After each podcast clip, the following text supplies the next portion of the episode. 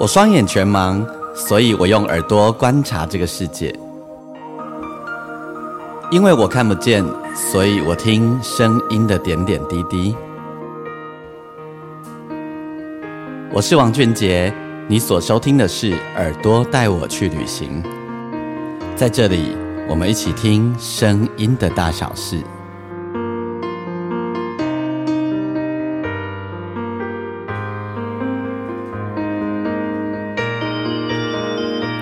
收听的是耳朵带我去旅行，我是王俊杰，欢迎你收听我们这一集的单集。在我们这一集的单集当中呢，我要为你访问到一个很特别的朋友。这位朋友呢，在过去有十年的时间，他在经营的是一个文创空间。在这个文创空间当中呢，他呃做了很多艺文表演相关的这个工作。这个文创空间呢，让许多的艺文音乐表演在这里发，呃，有很多的表演平台，很多的表演空间。同时呢，包含我自己有一些作品，都曾经在这个空间里面录音、录下钢琴哦。那今天我要在节目当中访问他的这十年来的心路历程。呃，当然前些时候他的这个空间已经结束了，他叫呃呃，不是说结束了，应该是说呃，他休息了，呃。他把这个权利呢交给别人来继续管理，而他就让自己的人生阶段暂时转换了一下跑道。他的这个空间叫做文水艺文中心，也许你听过，也许你没有听过，但这个空间呢，呃，十年之间发生了很多的音乐故事。那今天我要为大家邀请的是蔡伯南先生。邀请他在呃我们的节目当中跟我们分享这个过程，他的许许多多的心路历程哦。他同时也是一位词曲的作者。那你如果有听过《痴心绝对》的话，那就是他的作品。他十几岁的时候，好像是国中。哎，等一下来问他好了。好，好，那我不不，啊，我怎么打结了呢？好，没关系，不管如何呢。在一开始还是要先帮自己做一下广告。如果你喜欢我的节目的话，邀请你可以上我的粉丝页，你打“钢琴诗人王俊杰”，期待你在我的粉丝页呃留言给我。不呃，我每一集的单集我都会在粉丝页有一则贴文，你可以在底下留言给我，你也可以私信给我分享你的心情。好，那另外呢，如果你喜欢我的节目，邀请你可以帮我按星星评分评分五颗星，同时呢，把我的节目介绍给更多的人。OK，那我们今天我们现在的废话不多说，我们就来隆重邀请蔡伯南先生。OK，我们现在在线上为大家所访问到的就是呃蔡伯南先生，我们先让伯南跟大家问好。哎，俊杰，大家好，好，我是蔡伯南。好，我要跟我的听众老实说一件事哦，其实我们现在这一段是第二次，因为呢，我其实我刚跟伯南，我们两个已经录了半个多小时，然后呢，我就。都没有录到，所以我们两个讲的话呢，现在有很多会要再重讲一次，真是对不起伯南。没有给，没有给，没有给。好，伯南写歌写了很长一段时间，写了十呃十年左右，然后突然就转身一变变成经营者。那伯伯南最厉害的就是十几岁的时候就把歌给写红了。我这个是高中的。对高中的一段，应该算也算是自己人生的一段吧。就是你为什么高中就开始丢歌哈？我觉得我前阵子才跟我同学在聊这件事，我觉得现在想起来，应该是我当时比较比较特别吧。就是现在说写歌，好像觉得大家都蛮会，但是当时我是因为。在学校课业压力，然后其实学成绩也不太好，嗯，所以想说找点事情做，嗯，然后那时候我是听熊天平，以前有一个有有有对。歌手对，然后我就听到他有一张跟那个江建明老师的 demo 创作集，我想说哇，怎么可以就是歌写这么好，然后又把它 demo 可以做这么好，我就觉得哦，原来。会弹吉他就可以写歌，嗯，那时候是给我一个激励啦，嗯，所以我就开始仿效，嗯。嗯，那这就是我开始创作的一个初衷。就是那时候你已经会弹吉他了，本来，哎，也不是说很会，就是会会一些基本和弦，嗯，然后想说啊，了解这些之后，就开始去抓一些抓一些喜喜欢的流行歌啊，说哎，原来七个和弦可以这样子凑来凑去，就就可以就可以唱一些歌了。嗯，啊，那时候嗯，就先这样子。嘿，demo 是自己做的吗？那时候 demo 是自己录，就是那时候还是卡带的时候。呃，对对对对，透露出年纪，对啊。就自己录，嘿，所以你也没有进录音室，你就直接在家里就录了，就对。没有啊，那时候完全不晓得什么是录音室，就是也没有分轨的概念嗯，对，只能够记录下来就不错了，这样子。那痴心绝对是你写的第一首歌哦，不会吧？呃，第十首，第十首，发表是算第一个啦，但是我还记得我那时候自己有把每一张这个做。的作品我自己都编编好，而且这首刚好是第十首。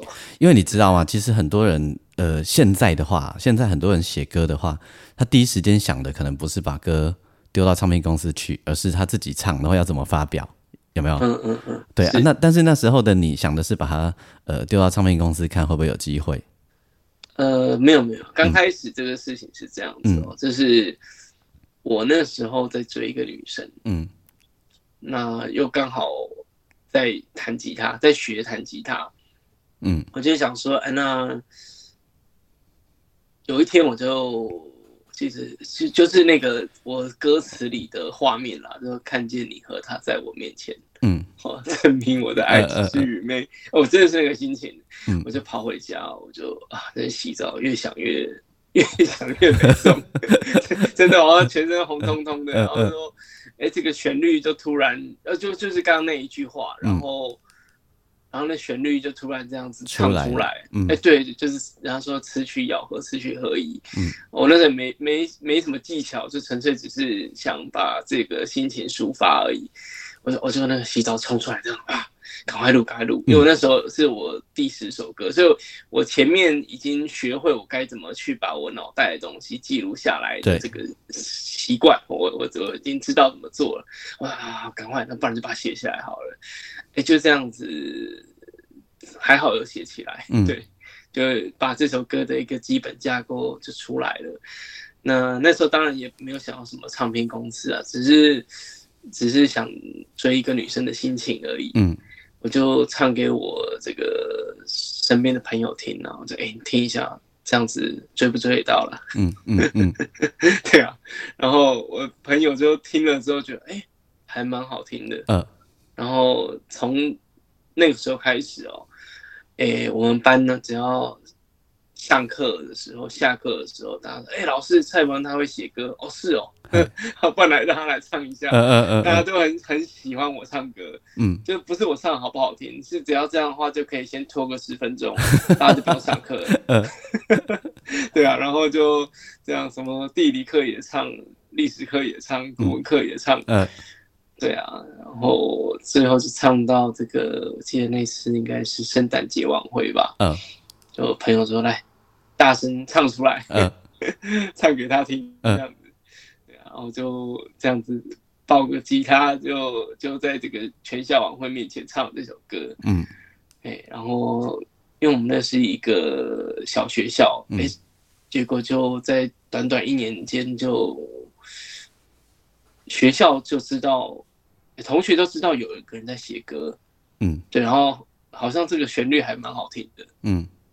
嘿，然后这件事情就一直到了我大哎高中，因为那时候其实差不多是国中就写好这件事情，影响了我三年。嗯，然后直到我要去申请入学的时候，我就去把这首歌要去参加那个一个广播电台的比赛，这样子，网络广播电台。嗯，然后那时候他说他做编曲，就我就去找到了。一个老师，他说他可以帮我做编曲，啊，那个老师就是当时李圣杰的之前的制作人这样子，嗯嗯，对啊，那时候老诶圣杰还没有发片，嗯，对，所以就误打误撞就变成他的主打歌，所以在那之前全校已经大家都会唱了，对对对对啊，所以这是这首歌的前身，它还不叫痴心绝对哦，这这首歌叫做。第一句就是说想用一杯拿铁把你灌醉，嗯，那所以这首歌叫做咖啡把你灌醉。哦，原本是这个名字。对啊，可能叫了可能不会这么红了。对啊，哎，那那那个时候后来有有就圣诞节唱了有追到吗？没有呢，他大家就毕业了，就不了了。但我们要谢谢这个妹子，因为呢，她让你这首歌给红了。对，隔空喊话，对啊，就很好，就是对啊，最后大家都有一个很好的归宿。我们要感恩他一下，他让你彻底走上创作之路。金刚温，对，这样子。哎，所以伊那结婚的行李红包应该包他大包去。哎呦。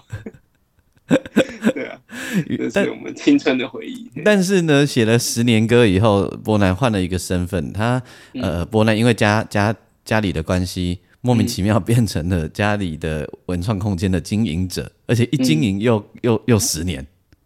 对啊，这个事情刚其实刚刚讲前半段，就大概是在这个时空背景哦，大概在。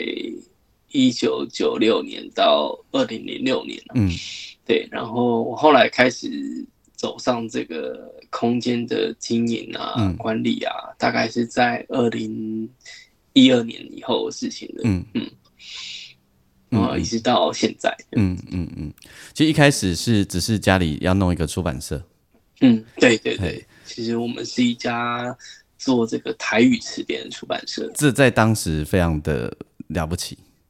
嗯，呃，因为我那时候也搞不懂，因为你爸爸其实本身没有这方面的背景，嗯，其实的是这行李呀，吼，哎，对对对，嘿，但是他突然说要弄一个空间，弄一个出版社，而且你说这样子出出一本书，对啊，我们就是出了两三本的台语词典吧，找一些老师啊学者来。来做编辑编撰这样子，嗯嗯嗯嗯嗯，到现在都有一些呃学校都还在用。嗯，这台语词典的名字叫什么？哎，就叫做实用台语词典哦。哦，大家可以实用台语词典，我在嘞都是领导诶哦。哎，卢广成老师，对，嗯嗯嗯嗯嗯，卢广成老师，原来黑的是领导诶。对，还有简明台语词典，对，如果说有在学台文的朋友，可能会。用到这本工具书，嘿，嗯，那个呃，如果你大家你你有人在写台语歌哈，或者你你在看台语词呃台语字，你在唱台语歌，看一些，因为现在我们都会用那个台语台语字写台语歌嘛，哈，嗯，然后大家如果你觉得晕晕的啊，你可以广泛的使用他们家的词典，你会有一些认识。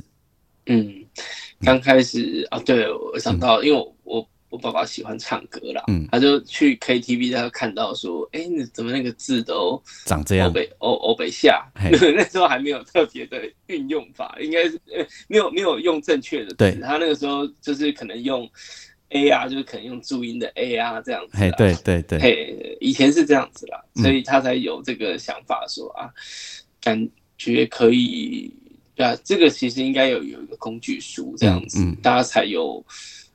才有一个参考依据，没错。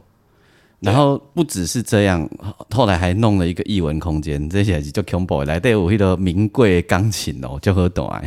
刚开始也没有想说弄那么大，就只是想说有个空间可以做做做事情而已。嗯，这真的是等于一做头一洗下去之后就。全身都洗下去了，而且是音乐圈的 NGO 场地，就是常常我们 真的 给我们很多陪伴。因为我刚有跟大家讲，我有一些钢琴的都在这边录，然后有一些重要的呃一一些跟台湾有关的一些作品啊，我也都在这边录。嗯，对，就就因为大家有相同的理念吧，就是做回给啊，做回给，对。对啊，所以感谢博南跟那个文水一文空间的陪伴。我就是也也觉得可以跟大家一起做事，那种感觉是很开心的。就是也也看俊杰老师这样子，这这 哦十几年变化，前面我可能没有参与到，但是那时候认识俊杰老师也是对，也是因为有这个空间，嗯，对，开始的，现在都是。歌王，歌歌王，我也没有想到有一天会变歌王。说真的，对啊，对啊，对啊。其实你说那个文水这个名字是对阿公的名字来的。哦，对对对，我阿公叫阿水伯，所以阿水阿追辈，所以才会变成文水。所以你阿公叫蔡文水哦。哎，他叫做蔡文生。哦。其实我也没看过，哎，就是小时候就小时候就过世了。嗯嗯嗯。但是就。这个精神嘛，我觉得是也是纪念他这样子。嘿，开始经营文水，然后其实一开始文水没有特别主动的办活动。嗯，刚开始就是一个学习，那时候我做好多嗯这个学生的发表会，因为刚开始只是说自己有个空间呐，对，大家也不认识你，那我怎么让大家认识？那就去接一些接一些这种鼻音哦，然后刚好有一些音乐系的教授发现了这个地方啊，太好，这样子。学校有些也开放让学生可以出来办鼻音，那时候我们刚好赶上这一波。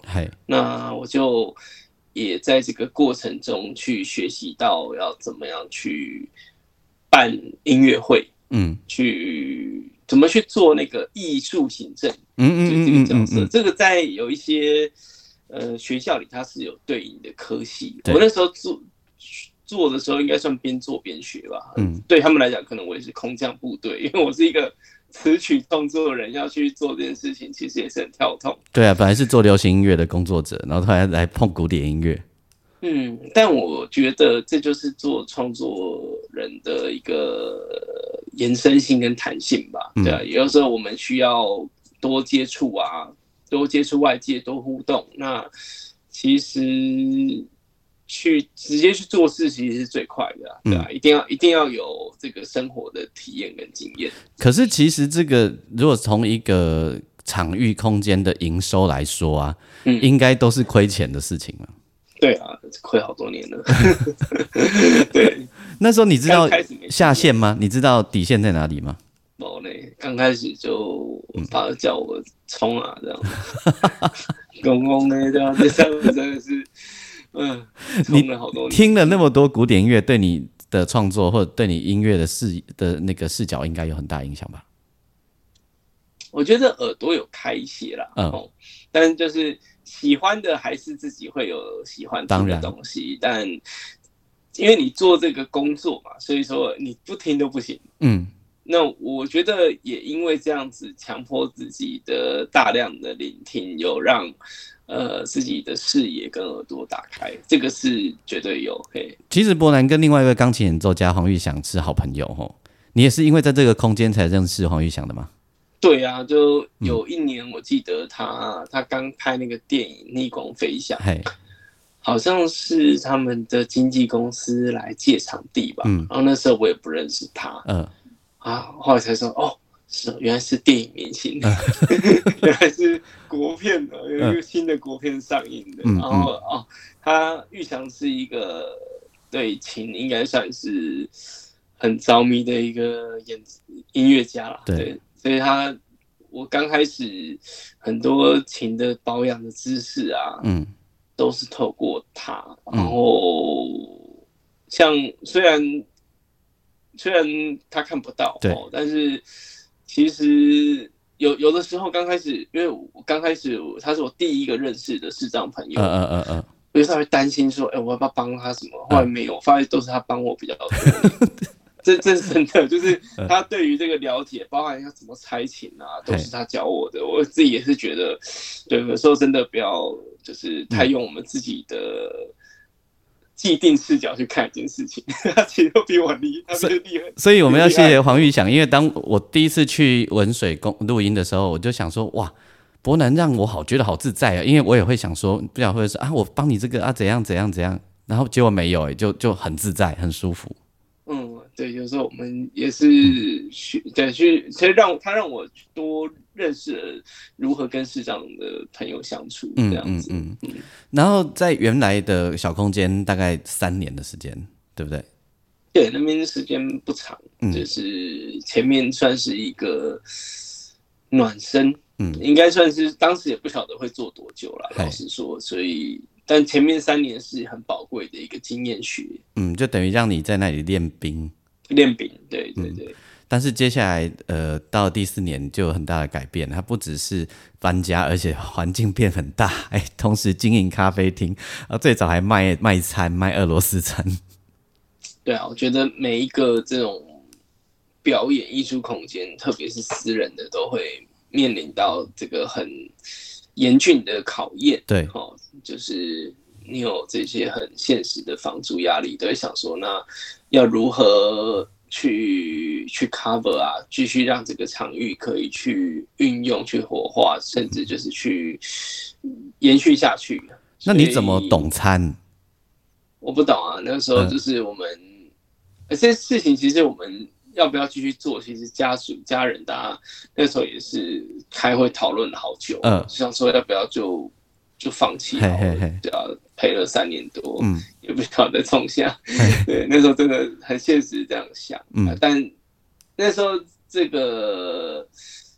这三年其实累积的事情蛮多的，也觉得有点不舍啦，就觉得啊，都已经做这么久，然后很多朋友也这么熟悉跟这个地方了，嗯，就觉得好啊，不要 lucky，嗯，继续，因为那时候我也还不晓得我下一个嗯人生目标会是什么，嗯，然后好就决定继续做。可是你没差，你就继续写歌而已啊，你其实没差。对，但是。对于很那时候，因为做到第三年，就已经知道说有些朋友对这个地方是有需要的。对，对，就像是你家隔壁的早餐店，突然老板娘不在，你就觉得，嗯嗯嗯嗯嗯，你要买那个豆浆油条，你就好像觉得今天的味道不太一样。没错，对，所以它会是一种相存相依的概念。嗯嗯嗯嗯，所以我就继续好想说，好，那就重启炉灶嘛，嗯，再试试看这样子，嗯。然后朋友推荐了一个点，在捷运站附近，我们就去租了，非常方便的地方。嗯嗯，那时候刚好松山线通了。对，那时间我记得是二零一五吧，二零一五一六。嗯，而且我还记得不久我就去办了自己的爵士呃即兴钢琴演奏会。嗯，对对对对，俊杰兄来过。嗯，对。但是你你那时候不懂餐，你怎么办？哦，那个时候就是。有找朋友，朋友有在国外待过，他自己都开始，哎，他自己在，他我记得他的来头也不小，算是那个外交官的儿子，所以以前去诶云游各国，所以他对于这个在在国外嘛，所以总是要自己做菜这样子，然后刚好他又。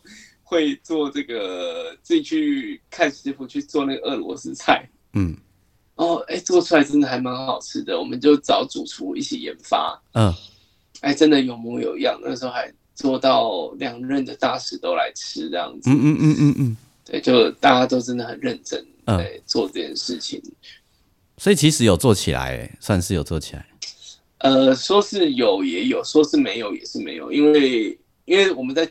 楼上哦，所以其实不会有散客。嗯，对 对对，嗯，那也是第一第一次做餐饮哦，所以很多事情都还在学习当中。所以这个空间也经历了好多次的转型，后来也做过这个小型的卖青石啊，有 对，嘿，嗯啊，咖啡厅平日都做过，嗯。那后来觉得这个地方最适合定位，其实还是展演中心，还是以音乐为本体啦。嗯嗯嗯。对，然后这个都是我觉得在这个过程中去学到的事情。在这里有一个表演厅，吼，那呃，表演厅是非常舒适、舒服的，不算大啦，不不不大，但是呢，在这里呃，欣赏音乐会、小型音乐会是非常贴近的，因为你可以看到演奏家很很明确的各种样貌。古典呃，有如果古典音乐在这里是非常适合，或做小型的呃分享会也很适合，对。但是呃，然后表演厅有很棒的钢琴哦，非常非常棒的钢琴。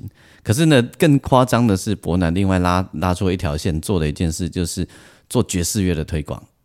哎，对啊，我们有一个活动叫做。Jazz Generation，卷就是那个 J A N，在英文如果去查字典就是果酱。嗯嗯。可是如果这个东西它放在音乐里头，你就会看到一个定义，他说在爵士里头叫做呃没有经过排练的一个爵士音乐会。哈，这在世界许多的城市都会有这这样子的事情。对，这不是我创的，这算是在爵士乐里头的一个文化，它的一环，会由乐手自己去召集大家来来做这样的一件嗯一个活动这样子。他们可能会有一些呃标准曲目，对我们称 standard standard music。那有时候也许有更大胆、更狠的，就是我们做 free jazz 没有曲子也有可能。也有啊，就那就是 open jam，就是大家只是乱玩。对，这里 所学放进去。这里应该有时候也会有 open jam 的事情发生吧？哎，其实我做过，然后我们前阵子也试过做这种 R&B pop 的 open jam，嗯，其实也是蛮嗨的，但是也很挑战，因为这个就很像是好像拿卡西乐师一样，你要各种曲风要弹，那个有时候落差很大。对对对。你今天来九零年代、两千年的他，他熟悉的是抖音的歌曲，嗯，乐乐手是不见得会弹啊，对 对，没错，呃，这就是 Open 卷可能最最最挑战的，对啊，所以你办过，嗯，有我们玩过，我们玩过，嗯，我跟大家用白话一点来解释一下 Jam Session，大家可能比较容易理解哈。假设你是基督徒或者是佛教徒啊，啊，你不是都要读经吗？然后，然后 Jam Jam Session 有点像，就是好，比如说我们呃某一部经的中间一段，然后呢，大家我们一起读一次，然后接下来呢，每个人就发表你的看法，嗯，然后我发表了我的看法以后呢，伯南就会接续接着我的话往下又呃接接着我的话头，但是又发表了自己的看法，嗯，等于就是呃每个人的理解不一样，我们用这个方式在对话。那 Jam Session 呢，就是用。一样是一个我们熟悉的爵士乐的 standard 曲目，然后呢，中间因为爵士乐很需要即兴嘛，吼，嗯，然后中间我们就开始每个人用自己认为的方式在做一些 jam 的动作。对，我就是接着俊杰兄的话，就是他这个东西，除了说你去唱诵去本来的乐剧外，其实最精彩就是你可以在发挥。嗯，你可以加入很多即兴的乐句这样子，甚至哎想说哎这什么十六小节没结束，三十二 到底弹完了没？大家就这样一直下去。我我我就记得我年轻的时候啊，有时候那个外国朋友一起 jam 爵士乐的时候啊，我就会很很故意哈，在 jam 的时候，然后故意。丢很多台湾民谣的东西进去，对对，私心加一些东西，对他们就会觉得很有很有趣这样子。对，没听过的东西。其实平均呃，在这呃博后来他们呃博安这个空间有另外就咖啡厅的部分叫露西亚咖啡啦。嘿，对，大家如果你记不住没关系，反正相关的资讯我都会放在内页里面吼，那那文案里面。然后其实那个 Jam Session 每个礼拜平均每个礼拜都会办一场。对啊，我们有已经举行了七年八年，嗯现在是第三百三十三场。你还蛮无聊的，还认真记这个。对啊，每每周都在算的，算日子，对，看自己能撑多久。对啊，那呃，其其实我我想跟大家说的是，如果你是爵士乐的爱好者。然后你很想要现场看看 Jam Session 的形式，你可以上网搜寻，然后你就可以去现场看一看哈。或者你自己是一个呃初入门的爵士乐的学习者，你可能学爵士钢琴啊，哈，你可能自己在家里自己跟自己玩，或爵士什么乐器，你自己跟自己玩玩不出什么名堂嘛？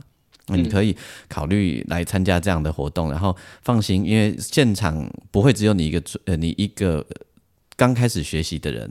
那当然，现场也会有很职业的，已经是职业级的 pro 的乐手。那在这里就是一个爵士的江湖，你可以在这里跟很多人讨教。然后我相信很多那个好的爵士乐乐手会带着大，带着你这样子。我们那个时候疫情间嘛，因为大家都不能就是出门，所以其实我们停了快两年，那时候三年，呃，三个礼拜嘛。嗯我觉得哎。三三个月是不是？那时候我记得三三级警戒的时候，大家快三个月都不能那个动作，所以当在回复的时候，哇，大家这个全部都涌出来啊。嗯，而且当时因为这个疫情是全世界的嘛，然后就国外乐手在留在台湾的时候，全世界只有你们这边还在卷。这个这个真的，我那时候听的就觉得哇，原来我们这件事情是跟世界是连接的。嗯。挺妙的，这样。听了，我觉全世界那时候都疯掉了，都已经疯起来了，只只剩下台湾还在卷，台湾还在还在有排演，所以他们很珍惜耶。那时候我自己才觉得说，哦，原来每个礼拜的只做这件事情，其实对很多人来讲，其实蛮重要的。嗯，然后也有一些日本的乐手客人，他们来台湾的时候都会过来，所以当越来越多人知道这件事情的时候，越觉得嗯，这是一件重要的事情。而且也变成这个城市台北这个城市的某一种指标。哎，它的确是一个景观跟文化，可以这么说。对，对啊，你作为一个呃策展人，应该觉得蛮爽的吧？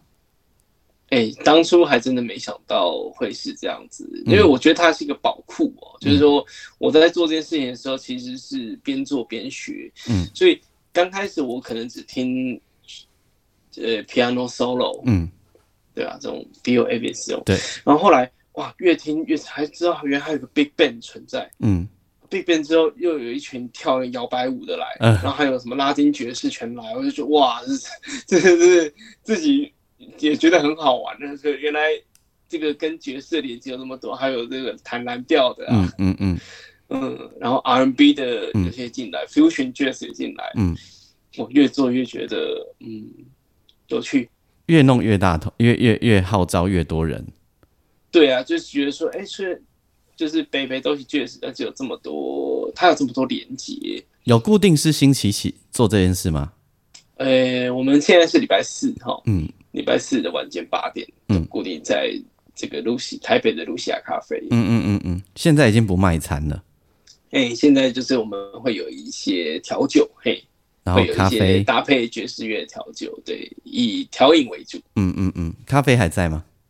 咖啡晚上就没有啊，晚上就没有，白天才有。睡不着，没有，白天现在也没有了。嗯，就是以活动为主的。活动的时候就会有一些调饮这样子。嘿，是是。嗯嗯嗯嗯嗯嗯，所以大家呃，其实如果你礼拜四有空，很平常的礼拜四有空，你可以你就可以过来看看。然后捷运站就在松松江南京站而已，很方便，走走出来就到了。可以在脸书 IG 搜寻搜寻露西亚咖啡。没错，然后呃。场馆的部分呢，就是呃文水的部分，就是继续做原来的事情吗？哎，就是文水，它就是一个演艺场馆，那你可以在这个地方租场地，然后办活动这样子。那它其实，在所推广的其实就是室室内乐跟沙龙的概念。我我好奇一下哦，你你自己是做流行音乐的工作者啊，是这样出身的。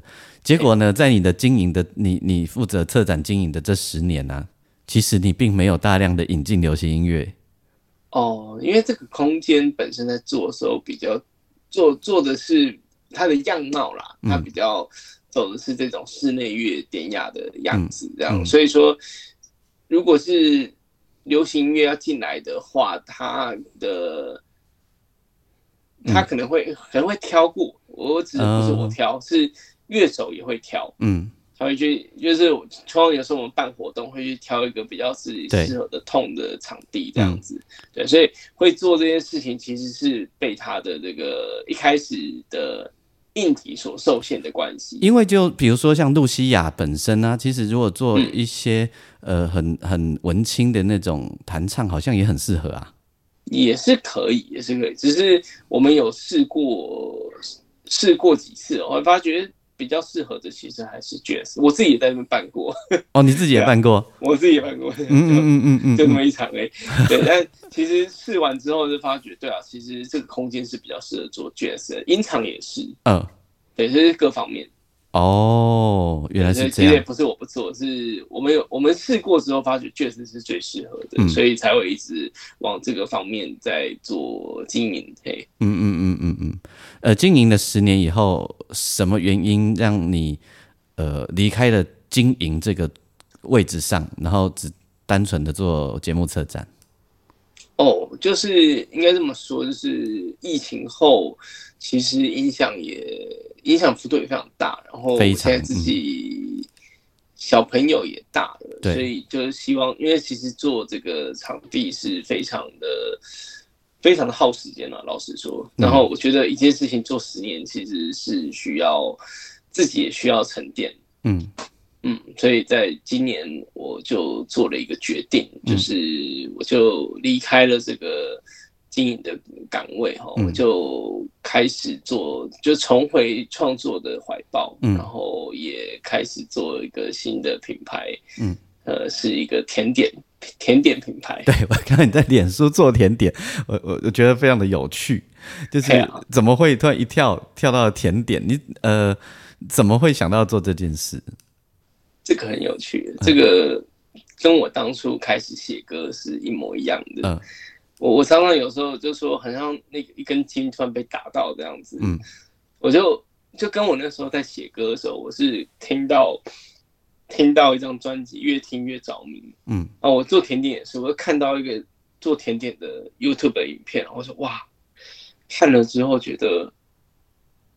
好入迷哦，嗯，然后发觉，哎，他有东西，其实我家也有，哎，那我我可不可以，我可不可以做？其实是一样逻辑。那我那时候也是，哎，我跳吉他，我可不可以成为创作人？嗯，可不可以成为弹唱创作人？我现在想想是一模一样的逻辑，耶。嗯，那我就是因为我就看到那个影片叫做巴斯克蛋糕，是巴斯克是一个西班牙的一个小酒馆，巴斯克是西班牙一个地区，嗯，然后里头的一个小酒馆。他们做了一款乳酪蛋糕，现在这个乳酪蛋糕其实还蛮红的，它在二零一九年就已经红一阵子了。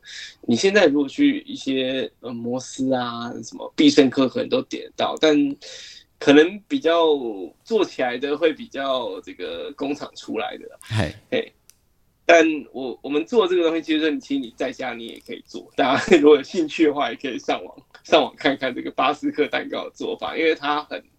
很纯，他做东西就像我自己做音乐也是比较喜欢比较简简单单的东西。那我喜欢一件可以把简单的东西做好的感觉。嗯，那你知道你自己加了什么东西进去，那他就只有这个都是公开的配方，你就只有奶油乳酪，嗯，鲜奶油，诶，就是加一点的砂糖，嗯，还有加什么鸡蛋，就这样子而已。嗯，对啊，嗯。但重点是每一个人的比例可能会有一点点不一样，是这样吗？对，它好玩就是你可以自己调整，像有人喜欢吃这个抹茶巴斯克，你就可以加抹茶蓝进去。所以又是一场创作。哎，迪真的是创作。那个时候我就想说，哎，那如果先加鸡蛋跟后加鸡蛋，是不是就像我们有时候在做音乐，那是不是？你先挂哪个效果器型，会不会出来的那个样子就不一样？对对对对，或者是先写副歌，或者是怎样这样子？对对对对，其实是一样。然后我就我就突然通了，我就觉得哇，原来艺术以前有些前辈都说艺术是通的，嗯，哦，也不用去分你到底是什么流派，你到底是喜欢古典还是喜欢流行，它里头艺术性其实有的话，其实你一定听得出来。对。所以我突然有点打通这一块，嗯，然后再来就是前天也是跟一个，诶，就是有在修这个教育跟心理学的朋友聊这件事。我说我当我做这个蛋糕做到第一百个的时候，我突然觉得我进到一个状态，嗯，就是其实我就开始觉得我心可以定下来，然后做这个做这件事情不只是创业，我觉得他也在解决我自己内心的一些问题，这样子，嗯。嗯，然后这件事情，我觉得它还不止解决我自己，也解决身边我身边呃周遭，周遭我我的亲人啊，我的朋友的问题，这样子。就是那个能量场开始做了一个新的转动。对，这样讲是有点悬，但我的确感受到这件事情。然后如果讲比较直白，就是我觉得在做完之后。呃，它其实就是一个很好的 connection，嗯，因为它就跟我们做音乐一样，它是可以直接透过它来表达一个心意。那我觉得透过甜点，其实这是我想表达给嗯大家的心意。那我也很直接可以就是收到大家的回馈。对，对我我我我觉得学到的，我觉得那应该就是呃。一一种定的感觉啊，你说心可以定下来啊，可以安定下来，对对，就是一种专注在当下的状态，应该是这样子。我那时候都半夜做。我我跟你说，我跟你说，其实我得我入围的那个时候啊，嗯，我也有心定下来的感觉，嗯，就是入围之前呢，我会一直想啊，金曲奖不知道什么时候要公布。你说我接我想不想入围？很想啊。对，焦躁，对。呃，我倒没有到焦躁哈，我就是心里会有一个挂碍在那里。嗯，为什么我想？因为很很多人帮我出力呀。是，对，但我我会我会觉得这个作品真的不差嘛。我很希望让所有帮我出力的人，我们大家可以有一个一个好的回馈。对，那入围的，我听到入围的消息的时候啊。我的心就定下来了，嗯，就是我觉得安内安内就后尾啊，这样可以了，嗯嗯嗯好，因为很多人一定会想说啊，你现在应该要吸呃，想说会不会得奖这件事。我跟大家说，我好，我也曾经在节目讲过啦哦，就是，嗯，其实我那时候我就没那么要紧了，嗯嗯嗯，因为因为我们都知道得奖这件事需要点需要不少运气，嗯，需要点运气，对，因为因为那个是互相拉票的过程嘛，哦，是是，所以你你你。入围啊，反倒是一个很大的肯定，因为就是你的作品真的不错，被选中了。确定的，对。但是接下来有那五个人，就是互相互相有一点剪刀石头布的概念，你不知道 你不知道你的运气好不好？对对对。所以我反而就是得得奖那，所以我一直有人问我说我得奖那一刹那的感觉什么？我说我还好哎，我很平静。对，因为你在之前就已经。就已经得到了，得到了那个，我觉得就是稳定的感觉。对对对，因为那个那个稳定的感觉我已经要到了，我已经得到了，所以得奖我就还好。所以我觉得这个很不容易，就是其实每一个人都都可能要找到这个东西。对，然后这个东西它可能会在不同的时期发生，所以因为现在的环境变动比较大嘛。对，所以对我一直在。这几年其实一直在寻，因为其实做这十年是一个很大的一个吸收，就有点像是我知道很多音乐人去做广播节目，它就是一个大量吸收的时期，嗯，大量累积的时期。那我觉得，诶，在做创作其实是一个天马行空的过程，但是文水这十年其实给了我一个很重要的十年养成累积，这个是在我前段是没有的东西，嗯。那吸收到这些东西之后，虽然看似都是没关联的事情，但是我觉得我有把它连起来。嗯，对，这十年的人脉，哎，其实我觉得，我当我想回馈的时候，我觉得，哎，我我可能音乐有做，但是我不是一个量产型的创作人。嗯，我反而，哎，我做这甜点，我觉得我可以。很快的，我想感谢一些人，我就可以拿这个东西去量产，对，哎，去送给人家啊！我觉得这是我的心意，对我心意。那我也很就是，其实我们台湾也很喜欢过节嘛，这么多节庆，对啊，我觉得哎，谁生日？哎，我有我有一款我自己做的啊，这是我自己做的，请你吃吃看。我觉得这是是像台湾人我们好客的一个心，嗯，对，就把这些事情连起来，我觉得。就进入了，我现在是在正在在走四十到五十这个嗯。这一这一趴，而且这一趴一开始是一个很好的开始，就是你刚刚讲的稳定。嗯嗯，对，就是有了有了定之后啊，接下来可以发生的转动，其实是很值得期待的。包含你继续在经营的，呃，你继续在推的露西亚的各种事情，还有伯南的接下来一样，除了甜点以外，一定会继续写歌的嘛。吼，这些其实它都会产生一种新的转动跟力量。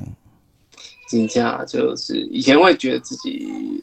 感觉好像做很多事，但就是浮浮的，嗯，不知道自己在干嘛这样。嗯嗯嗯嗯，我觉得很好哎，这是一件非常棒的事哎。对啊，所以那天遇到俊杰，那时候你说要访问我，就也很开心，就是你邀请我可以谈这个过程这样子。嗯嗯嗯嗯，因为我知道，就是经营这样的一个空间，做这些事情，而且没有把赚钱放在很前面呐，是不容易的事。就还是要现实，还是要过，所以是在学习。嗯，这个时候我们就听到了背后的背景音，那是伯南可爱的孩子。我 这个女儿跑来撒娇了。好，这也是一种定的诶素材之一。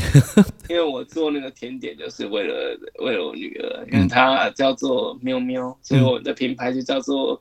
喵喵懂吃啊，懂吃就是我们音乐懂吃懂吃。我懂，我懂，我懂，真好。谐音梗，对啊，非常的非常的开心的一件事情。对，可以把大家都串联起来。嗯，很很开心的在节目当中访问到伯南哦，因为虽然我们最近我们之前都会一直碰到，但是没有认真听伯南讲过这个心路历程的故事，其实嗯觉得很棒。对，嗯，顶多下。没，而且为什么你讲你最近开始拢要认真学台语是安怎？啊，就就是阮兜就是诶卖卖词典的，家己袂晓讲讲袂过。结果你十年后再来开始要认真啊学。对啊，对啊，对啊。无要紧，你认真啊学，会当教你女儿。是是是。系啊。母语教育。谢谢伯南。谢谢俊杰，然后也谢谢大家的收听。希望这一集耳朵带我去旅行的这一场访问你会喜欢。然后其实生命有很多的奇迹等待着你。然后有空的话可以到罗西亚来看 Jam Session，或者你自己会乐器，然后你也很想要进入爵士乐的领域，不用担心，来这里有很多很棒的音乐人带你。谢谢伯南哦，谢谢大家，谢谢抬杠，OK。